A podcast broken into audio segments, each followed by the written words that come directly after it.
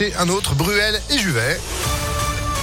Juste après la météo et l'info de Sandrine Ollier, bonjour. Bonjour Phil, bonjour à tous. À la une, y a-t-il eu un effet Kinder à Pâques, moins de chocolat consommé ou un report vers les commerçants chocolatiers et boulangers locaux Vous le savez, le groupe Ferrero est au cœur de la tourmente après la découverte de salmonelle dans des chocolats Kinder provoquant des hospitalisations d'enfants, 42 cas en France, de quoi inquiéter évidemment les consommateurs.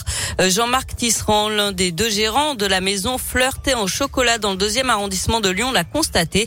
Les Lyonnais ont moins acheté de chocolat que d'habitude. Les ventes n'ont pas été à la hauteur de ses attentes et pour lui, deux raisons à cela.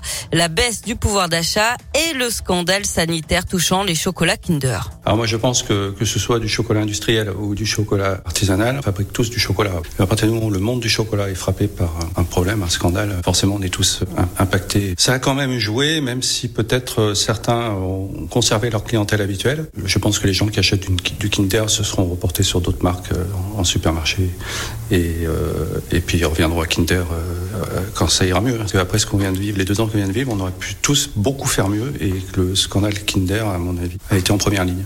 Et récemment, c'est le Nutella qui a inquiété certains consommateurs à cause de petites bulles blanches. Le groupe Ferrero a indiqué que ces traces n'étaient pas liées au salmonelle. Dernier jour officiel de campagne électorale. Aujourd'hui, le second tour. C'est dimanche. Emmanuel Macron et Marine Le Pen jettent leur dernière force dans la bataille. Le président sortant tiendra un dernier meeting à Figeac dans le Lot. La candidate RN, elle, est attendue à Abbeville dans la Somme où elle est arrivée en tête au premier tour. Et hier, les soutiens d'Emmanuel Macron ont tenu un meeting à Villeurbanne devant plus de 500 militants. Gabriel Attal, le porte-parole du gouvernement, a notamment rappelé l'enjeu de mobilisation absolue, affirmant que rien n'est joué. Près d'une tonne de cuivre dérobée à Givors sur un site désaffecté de la SNCF. Ça s'est passé le week-end dernier, de nuit sur le progrès. Valeur du butin, 10 000 euros environ. Et puis le monde du cinéma en deuil. On a appris hier la disparition de Jacques Perrin à l'âge de 80 ans, acteur, producteur.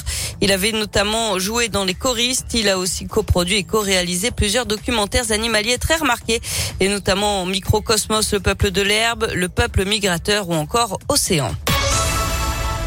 Du sport avec du foot et l'OL qui accueillera Montpellier à Dessine demain à 17h. L'OL qui doit gagner pour encore espérer obtenir une place qualificative pour la Coupe d'Europe à la fin de la saison. Chez les filles, gros rendez-vous aussi, demi-finale allée de la Ligue des Champions. Les Lyonnaises reçoivent le PSG dimanche à 17h et enfin en rugby, 23e journée du top 14. Le Loup, 7e, se déplace à Brive, 12e.